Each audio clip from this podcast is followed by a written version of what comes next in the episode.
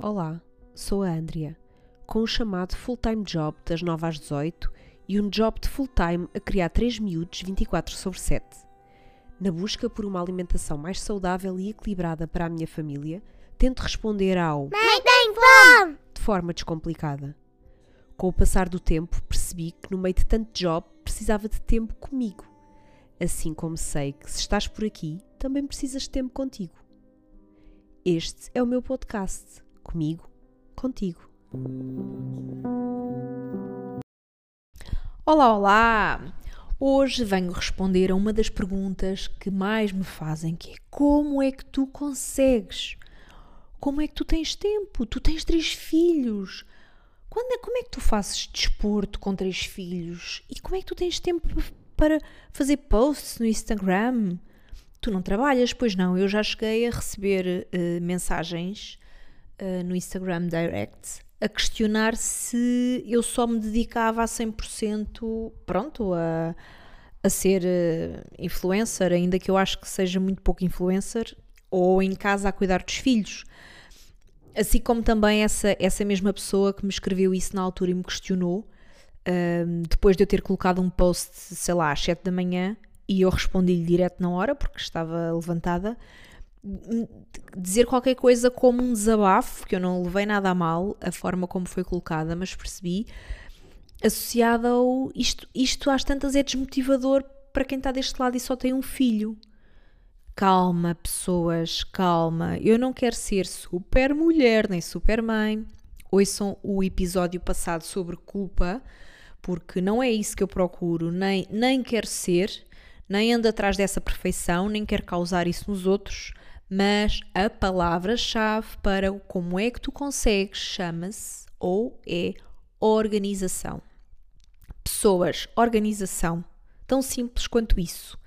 E isso é uma das coisas que eu posso dizer desde sempre que eu tenho como uma, um ponto forte, é a organização, o planeamento, sempre foi, sempre me foi reconhecido uh, desde que comecei a trabalhar, porque nós, enquanto andamos na escola, temos avaliações com notas que vão de 1 a 5, de 0 a 20 notas.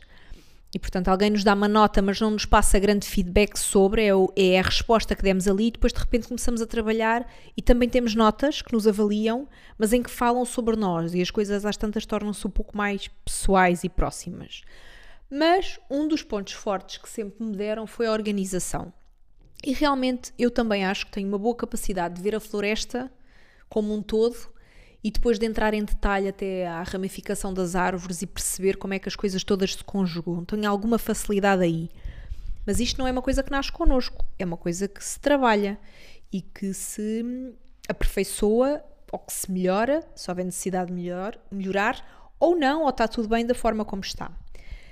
E por isso hoje eu quero vos falar sobre a resposta a esta questão que tantas vezes me fazem, que é como é que tu consegues fazer tudo o que tu fazes e que tu mostras que tu fazes e eu não mostro toda a minha vida nas redes sociais contra as crianças. É simplesmente organização. E para esta organização eu quero falar de quatro pontos. O que é que está na base daquilo que, que funciona cá em casa e que funciona comigo e com a gestão da minha vida. Quatro pontos. Primeiro ponto, completamente relacionado, chama-se planeamento. É importante nós definirmos o que é que nós queremos fazer e quando. Bem sei que existem muitas correntes e muitas pessoas, comigo não funciona, mas pronto, ou pelo menos não funciona sempre, que pensam no ao contrário, que é o planeamento prende-me, eu sinto-me preso. É preciso ter essa elasticidade, que é perceber quando o planeamento é em excesso e não nos dá liberdade de atuação, então se calhar já está errado e é preciso aliviar alguma coisa. Mas o planeamento é um fator chave para tudo. Se eu deixasse os meus dias correrem só uh, por autogestão ou sem algum planeamento, sem uh, saber muito bem o que é que vou fazer, eu iria acabar, a maioria das vezes, a fazer aquilo que interessa mais aos outros do que necessariamente aquilo que me interessa a mim e daí o planeamento ser importante. E para conjugar uh, e, e, ter os três filhos que levam refeições para a escola preparadas e o tema da preocupação com uma alimentação saudável, para não ter que desenrascar almoços e jantares com qualquer coisa congelada ou com o takeaway, o planeamento é crucial. E a isto juntar um tema que eu falava no podcast anterior acerca da culpa do tempo para mim, que é o planeamento também me permite ter no meu calendário momentos que são regulares ou que são que acontecem eh, com, a, com periodicidade de tempo para mim e isso existe para estar marcado no meu calendário, mas também para dar um sinal e para, para quem convive comigo saber que aquele momento tem um tempo para mim. E por isso o planeamento aplica-se a tudo, não se aplica só àquilo que vou fazer no trabalho quando tenho um projeto qualquer para entregar.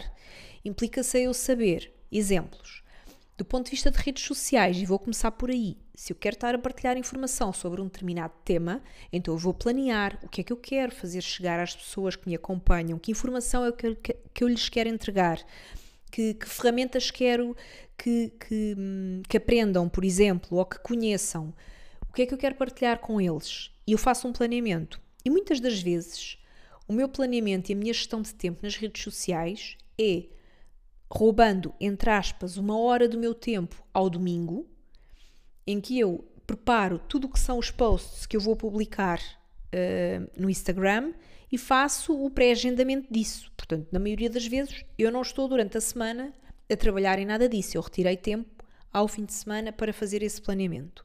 Assim como uh, os dias que eu sei que vou treinar. O facto de eu treinar com um PT ou de ter aulas e de também ter o compromisso com outra pessoa faz com que eu tenha que dizer quando é que eu vou fazer essas aulas e não seja do tipo, ah, eu vou caminhar se der.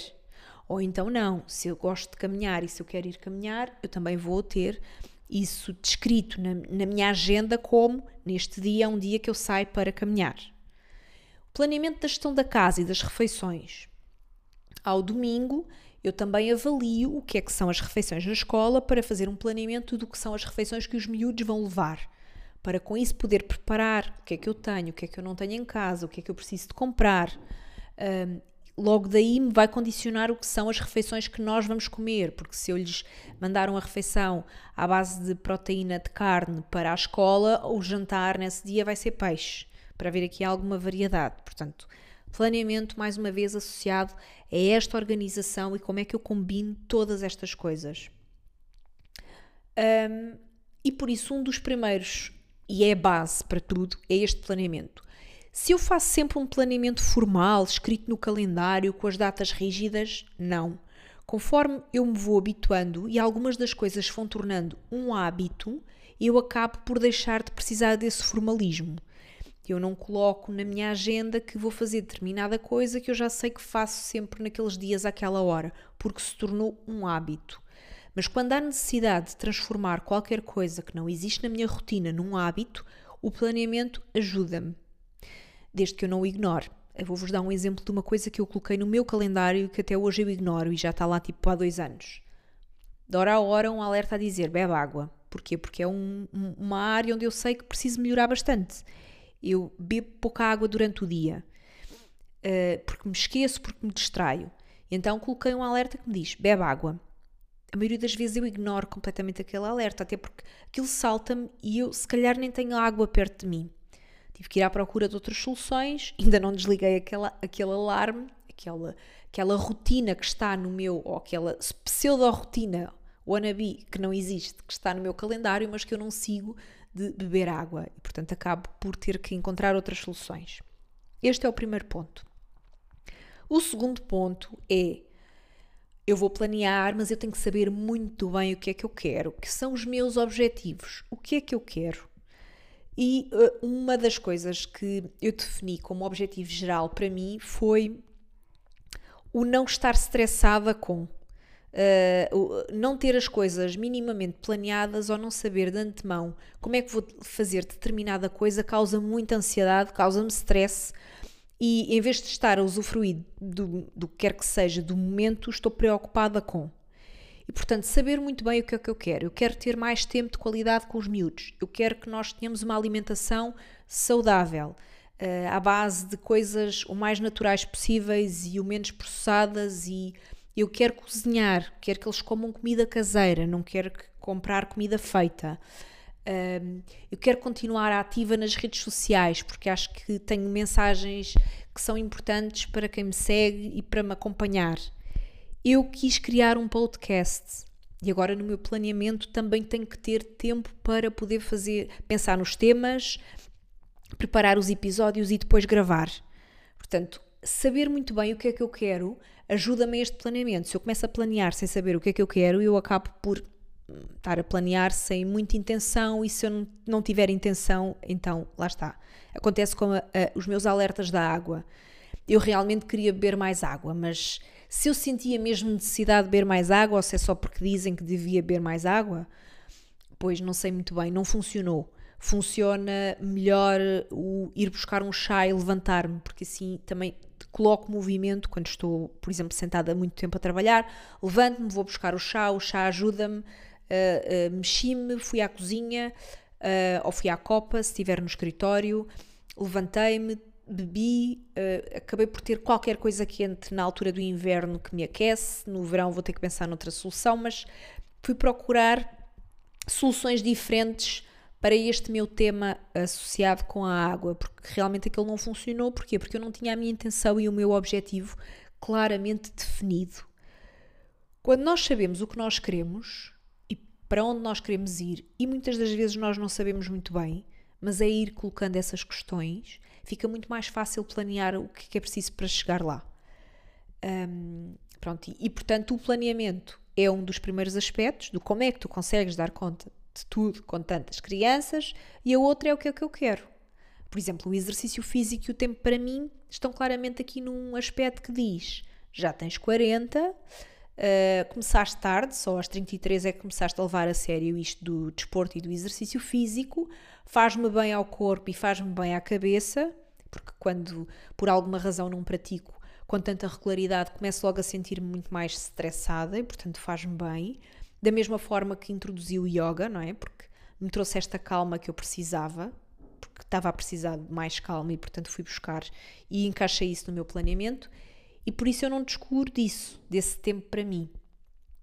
Mas posso ter tempo para mim a fazer outras coisas. Uh, vou, sempre tive uma paixão enorme por ler e tive muitos anos, já depois de ser mãe principalmente, sem conseguir ler um livro durante um ano inteiro.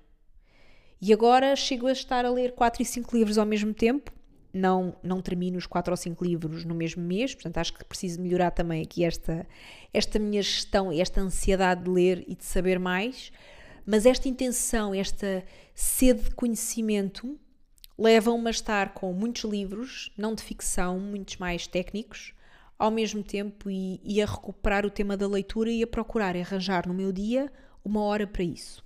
Este é o segundo ponto. Objetivos, saber o que quero. Depois há um terceiro ponto que é experimentar estratégias diferentes. O que é que funciona para mim? Ora, se eu não me dou bem com um planeamento porque depois sou tão perfeccionista, vão, ver o, vão ouvir o episódio da culpa, que acabo a sentir-me pressionado por fazer determinada coisa sempre, ao mesmo tempo, com as mesmas, com as mesmas horas e aquilo causa-me mais ansiedade, então esta estratégia não é boa. Não vou planear tudo, não é? vou ter que pensar em alguma coisa que funcione para mim, ou vou ter que trabalhar outras áreas da minha vida para poder depois levar o planeamento com mais leveza.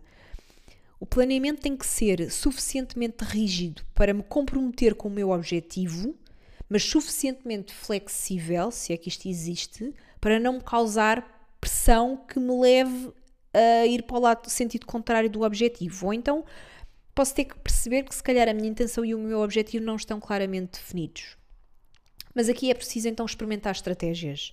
Uh, por exemplo, isto é uma das componentes que nós trabalhamos muito, quer nas sessões individuais, quer nas sessões de coaching em grupo, do planeamento de refeições familiares. São as estratégias que se adequam a cada família.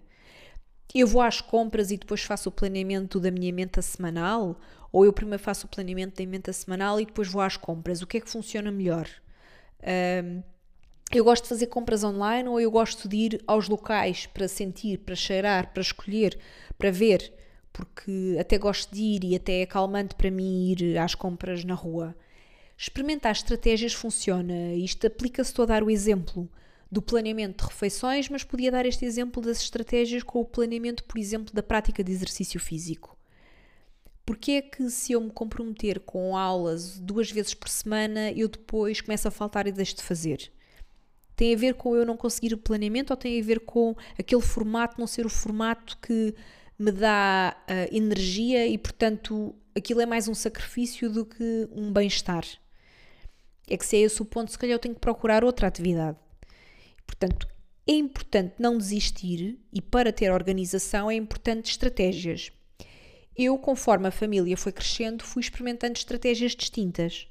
Quando só tínhamos uma filha, a nossa estratégia, boa ou má, era, por exemplo, as refeições. Dávamos-lhe jantar, tentávamos pô-la na cama e depois jantávamos nós às 11 da noite. E eu sei que isto acontece com N famílias, porque recebo muitas vezes uh, mensagens quando faço posts a dizer que são seis da tarde e as crianças estão a jantar. Ah, como é que tu consegues? Nós só jantamos muito mais tarde. Portanto, eu sei que isto é um ponto que acontece com mais famílias. Mas realmente é importante que é experimentar estratégias. Com a segunda, como é que nós fazíamos? Ok, eu já tentava, nessa altura o meu marido não chegava tão cedo a casa, chegava já muito tarde, eu percebi que as crianças precisavam de comer mais cedo e, portanto, eu comecei a jantar com elas e a antecipar a hora do jantar. Em vez do jantar ser tradicionalmente às 8 da noite, passou a ser às 7. E agora com os três, e isto muito influenciado por chegarem da escola cansados e cheios de fome, a estratégia é não há cá petiscar coisas antes do jantar, é o jantar está na mesa à hora que eles chegam, seis e meia, sete, o mais tardar, para que se mata fome com aquilo que é o que nós temos uh, de refeição preparada e não a petiscar pequenas coisas que depois levam a que às oito e tal, nove da noite estejam a pedir comida e depois atrasamos a hora de deitar. E por isso, como em tudo na vida, é importante experimentar estratégias diferentes e perceber o que é que se adequa a nós. E qualquer estratégia que nós experimentemos não é válida para sempre, porque o contexto muda, o ambiente muda, nós mudamos e temos que ter a capacidade de nos ir adaptando a isso. Mas é esta capacidade e esta de transformação e de nos adaptarmos que depois nos ajuda a conseguirmos continuar a trabalhar para os nossos objetivos seguindo o planeamento que definimos. Por isso, corrigir e melhorar as nossas estratégias é importante. E depois há um quarto aspecto que é, acho que é básico e quem me segue nas redes sociais já me ouviu falar dele imensas vezes, que é o descomplicar. Eia, mas tu, como é que tu consegues juntar o descomplicar com o planeamento? Não estou bem a ver a coisa. É descomplicar. É, é mesmo, imaginem. Até tinha o planeamento, e aqui é, é para tirar o tema da culpa. Uh, também ajuda, não é? Imagina que tenho o planeamento e eu vou focar outra vez nas refeições da família. Tenho planeado que o jantar é uma determinada comida e por alguma razão esqueci-me de tirar eh, do congelador, não descongelou, ou os miúdos chegam com muito mais fome e está atrasado, o que seja, há um imprevisto. Descomplica. E o descomplicar não precisa de ser mandar vir uma fast food, não é? Pá, pega nos ovos, faz uns ovos mexidos, tem sempre umas latas de sardinha à mão e faz isso. Uh, se as crianças dizem que não gostam não sei do que, ok, não como essa parte, mas como o resto, mas é, é descomplicar, é relativizar, é tirar também a carga da culpa que muitas das vezes uh, vem associado ao tal planeamento rígido que eu tenho que seguir e que se não conseguir, como é que eu faço? Descomplicar está na base. Eu, eu confesso que nem sei, não fui ver se a palavra descomplicar existe mesmo no dicionário, uh, mas pelo menos existe no léxico aqui em casa. E eu tento fazer isso. Muitas das vezes dou por mim a não o conseguir fazer, uh, a cair naquele exagero de ai, a frustração. Depois tenho que parar para pensar, recentrar-me e pensar, ok, esquece, tipo, ninguém vai morrer por causa disto e vamos lá andar para a frente e, e bola para a frente. E na prática, assim, muito em jeito de, de resumo e de resposta à pergunta que me fazem, mas como é que tu consegues? São quatro coisas. Planear, saber muito bem o que quero e planear para esse objetivo experimentar estratégias diferentes se não está a funcionar, sempre com vista no objetivo e com o planeamento a suportar-me, e descomplicar. E o descomplicar também podia ser visto como o desenrascar, que é uma coisa, também não sei se existe esta palavra, mas que é muito usada no nosso léxico português e é muito associado, ah, o português é muito bom a desenrascar. Mas é verdade, são assim as quatro coisas básicas que me permitem conseguir dar resposta a diferentes áreas da minha vida, a estar presente em diferentes aspectos e que envolvem eu ter um trabalho numa empresa, eu trabalho para, para outros, numa empresa uh, a full time, tenho a minha atividade profissional como health coach paralela, tenho três filhos, um, gosto de praticar uma alimentação saudável, gosto de cozinhar em casa, tenho, escolho ter tempo para mim e pratico quatro vezes por semana exercício físico, duas aulas de alta intensidade e duas de yoga, e ainda tento enfiar uma vez por semana uma caminhada na natureza. E gosto de ler e, portanto, procuro ter tempo para ler. Eu não pretendo com isto mostrar a ninguém que sou super mãe ou sou super mulher. Errado. Completamente ao contrário. Isto é o resultado de eu saber o que é que eu quero e de eu me organizar e planear para isso. Quando não funciona, desenrasco de outra forma, como eu dizia aqui. Mas é, é mesmo importante não ter a tal culpa de pedir tempo para nós e de conseguirmos estar centrados uh, nesta organização de tempo. De, de, de, nesta organização e de caminhar para aquilo que são os objetivos e as nossas intenções. No último ano eu fui transformando de certa forma, por exemplo, a gestão do meu dia e eu percebi, é a estratégia que está a funcionar agora, que levantar-me entre as 5 e as 5 e meia da manhã e acordar, ter ali meia hora, 45 minutos para despertar devagar, escrever alguns pensamentos no meu journaling, no meu caderno, beber um café com calma, nos dias em que não está a chover e não está frio, estar lá fora a ouvir a natureza a despertar. E depois às 6 da manhã ter a minha prática de exercício físico. E às 7, quando a casa começa a acordar, eu já tive uma hora e meia a duas para mim. Funciona melhor assim do que à noite, porque à noite eu acabava no sofá a ver televisão. E se eu fosse medir a produtividade do meu tempo quando eu estou a ver séries no Netflix ou quando eu estou a fazer outras coisas, tem muito mais ganhos para mim agora desta forma. Então às sete eu já consigo estar dedicada à família, consigo preparar as marmitas para os almoços, para os lanches, consigo dar meia hora de colo ao Manuel quando acorda, que só quer a mãe, consigo dar pequenos almoços à boca, porque quase todos pedem ajuda no pequeno almoço porque estão ensonados e porque querem mimi, porque é uma forma de chamar a atenção. E muitas das vezes, quando às nove me ligo no computador em casa em dias de teletrabalho ou uh, às nove e pouco chego ao escritório, já passou quase que, vou pensar, já passou quase que meio dia por mim, mas eu já fiz imensa coisa por mim. E já fiz aquilo que para mim era essencial ter feito. Portanto, se a seguir acontecer um imprevisto que me impedisse de qualquer coisa, eu já fiz por mim. Eh, eu já tive o meu tempo, eu dei prioridade ao meu tempo no meu planeamento. Um, e isso tem-me dado muito mais tranquilidade e uma capacidade muito maior de conseguir hum, gerir depois frustrações, emoções, etc., que acontecem principalmente numa casa tão cheia, com três crianças pequenas. A mais velha tem 8 anos, o mais novo tem dois anos e, portanto, existe sempre muita frustração ao final do dia e eu não ter tido tempo para mim levaria a que ao final do dia eu própria estivesse com muita frustração e a tentar gerir tudo o que tinha acontecido e com muito menos paciência para eles. E, e pronto, e não há fórmulas que servem a todos. Esta é a minha, já experimentei outras, mas a mensagem-chave que vos queria passar é uh, procurem perceber o que é que se adapta ao vosso contexto e ao vosso ambiente. Definam muito bem o que é que vocês querem, qual é a vossa intenção, planeiem, experimentem estratégias diferentes e se não estiver a funcionar aquela estratégia, simplifica, melhorem, mas tenham sempre este mindset do descomplicar e do desenrascar, também se pode juntar aqui, para, para fazer de outra forma e para fazer diferente. O meu dia não é maior do que os outros. Eh, eu depois, a levantar-me tão cedo, acabo a deitar-me às nove e meia, dez, o mais tardar. Aos fins de semana deito-me um pouco mais tarde.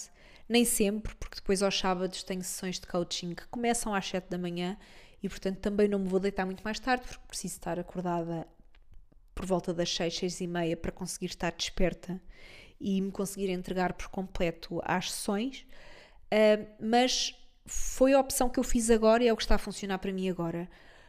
não é para passar uma mensagem mais uma vez de que sou super mãe ou super mulher, não é nada disso, mas é só para mostrar esta é a minha estratégia que funciona agora. Obrigada por estarem aí.